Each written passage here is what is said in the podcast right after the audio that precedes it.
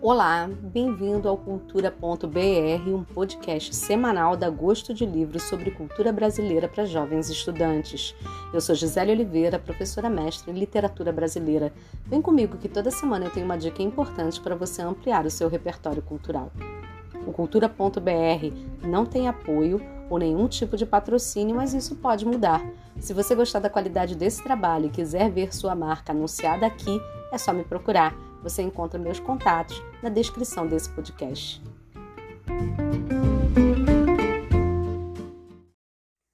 Você já ouviu falar de rock, jazz, bossa nova, música sertaneja, mas sabe alguma coisa de música sinfônica? Música sinfônica é toda música composta e interpretada por uma orquestra sinfônica. E 2021 marca a comemoração do aniversário de uma importante orquestra brasileira, a Orquestra Sinfônica Nacional, sediada na Universidade Federal Fluminense em Niterói, Rio de Janeiro. Ela foi criada em 1961 pelo então presidente Juscelino Kubitschek, um grande entusiasta da música sinfônica no país. Grandes nomes já passaram por ela, como Edino Krieger, Guerra Peixe, Isaac Karabchevsky, John Nashlin, Nelson Freire. Nesse terceiro episódio do Cultura.br, a gente vai ouvir a trompista da OSN, Valesca Beltrame, contar para gente um pouquinho da história dessa orquestra. Você gosta de música sinfônica? Você já vivenciou, experimentou um concerto sinfônico? Se disser que é fã de música de cinema, você já ouviu uma orquestra e está inserido nesse universo. Então hoje vou te convidar para conhecer uma orquestra para chamar de sua. É isso mesmo que você ouviu, uma orquestra sua. Eu estou falando da Orquestra Sinfônica Nacional UF, orquestra pública criada pelo então presidente da República Juscelino Kubitschek em janeiro de 1961. Ainda integralmente mantida pelo governo brasileiro, tem como sede oficial o Centro de Artes da Universidade Federal Fluminense, UF, na cidade de Niterói, estado do Rio de Janeiro.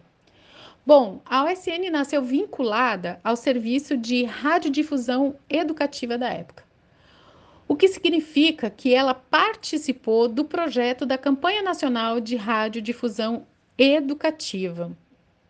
O cenário era o seguinte: a elite dos músicos brasileiros daquele momento trabalhava na Rádio Nacional. Logo, esse grupo de artistas deu origem, se transformou na Orquestra Sinfônica Nacional, que, por sua vez, se caracterizou como uma orquestra rádio-sinfônica nos moldes de outros grupos de mesma natureza, como a ORTF na França, a BBC inglesa, a RAI italiana e a Bayerische Rundfunk na Alemanha. Na década de 80, o presidente João Figueiredo extinguiu o tal serviço de radiodifusão educativa, fragilizando a existência da orquestra. Foi então que a UF, a Universidade Federal Fluminense, na gestão do reitor José Raimundo Martins Romeu, alocou legalmente os profissionais músicos ao quadro de servidores da universidade. Ao longo dos seus 60 anos de existência, completados dia 12 de janeiro deste ano de 2021, a USN fez história e se firmou como patrimônio público brasileiro através do seu valoroso trabalho orientado pela sua missão genuína: fomentar e difundir a música sinfônica do país. Após gerações de músicos, uma discografia expressiva, projetos educacionais e artísticos arrojados, o grupo conta atualmente com 83 músicos, todos servidores do quadro efetivo da universidade e mantém uma temporada ímpar, desenhada para públicos de todas as idades.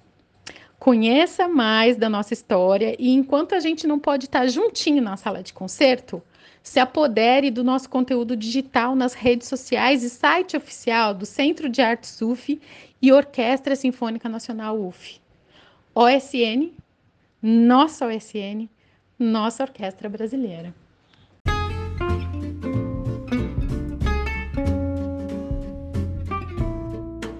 Por causa da pandemia do novo coronavírus, as atividades da OSN estão acontecendo virtualmente Na página do Centro de Artes UF, naquela do OSN no Instagram, você acessa a programação da orquestra.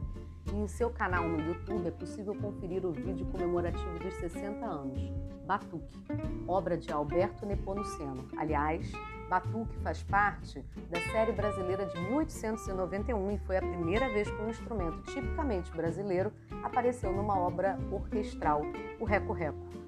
Você também pode curtir seu canal de música no Spotify. Não deixe de conhecer a Orquestra Sinfônica Nacional UF, importante patrimônio da arte brasileira. Por hoje é só. A gente se encontra na próxima segunda-feira com um novo podcast cultura.br. Tchau!